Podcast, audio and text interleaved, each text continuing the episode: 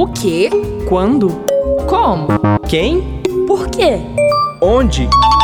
Cacau explica. No ano de 2018, mais especificamente no dia 2 de setembro, o país assistiu a uma das maiores tragédias culturais que podemos sofrer enquanto nação, no museu considerado o primeiro do Brasil. O Museu Nacional do Rio de Janeiro teve grande parte do seu acervo queimado durante o incêndio, causado pelo aquecimento de um dos disjuntores de ar-condicionado do monumento, em razão de sobrecarga. Nesse episódio especial do Cacau Explica, em homenagem ao museu, a Thais Mayumi, museóloga da seção de Museologia do Museu Nacional UFRJ, nos conta sobre o ocorrido. Qual foi o prejuízo nacional e internacional causado por esse incêndio? Cacau pergunta. Cacau explica.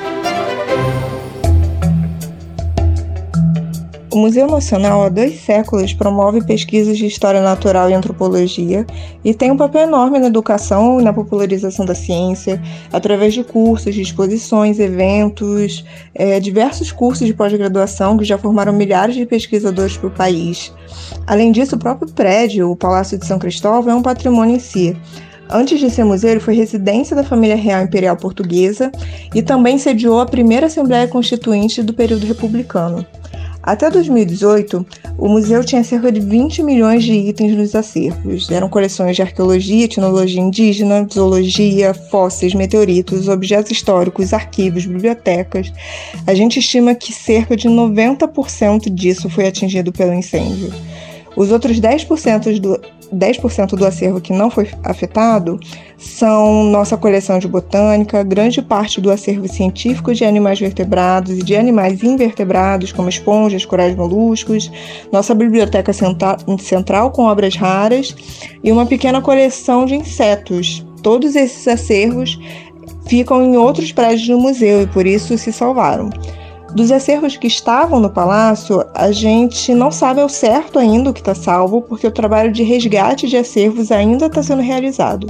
Eu posso afirmar que a gente, infelizmente, perdeu os acervos que eram mais frágeis, como insetos, os artefatos indígenas, tecidos, papéis, madeiras, que infelizmente representavam a maior parte do nosso acervo. Mas no meio dessa perda gigantesca, a gente está conseguindo recuperar alguns acervos significativos é, principalmente de materiais que eram mais resistentes ao fogo, como cerâmicas, fósseis, alguns metais e conchas, por exemplo. Eu posso destacar o nosso acervo de arqueologia egípcia, que todo mundo achou que tinha sido perdido, mas está sendo em grande parte recuperado. Outro ícone que já foi resgatado é o crânio da Luzia, que é o ser humano mais antigo já encontrado no Brasil. Eu tenho certeza que a gente ainda vai apresentar muitas boas notícias para o público várias surpresas né, do trabalho de resgate, que infelizmente está interrompido temporariamente por causa da pandemia de coronavírus, mas todos os outros projetos, atividades de planejamento para reconstrução do museu continuam sendo feitos agora em home office. O museu não parou por causa do incêndio e tem seguido firme também durante essa pandemia, trabalhando para reconstruir laboratórios, salas de aula, escritórios, além das nossas coleções. A gente espera receber doações para formar novas coleções e a gente quer estar tá com o palácio reconstruído e inteiramente aberto ao público até 2025. Mas o museu vai precisar de muita ajuda para patrocinar essa reconstrução. A gente vai ter que contar com os governos, com outras instituições, museus, com ajuda internacional e de toda a sociedade para conseguir chegar lá. Esse podcast é uma produção da Cacau, comunidade de aprendizagem em comunicação e audiovisual do UniBH. Produção e locução: Beatriz Fernandes.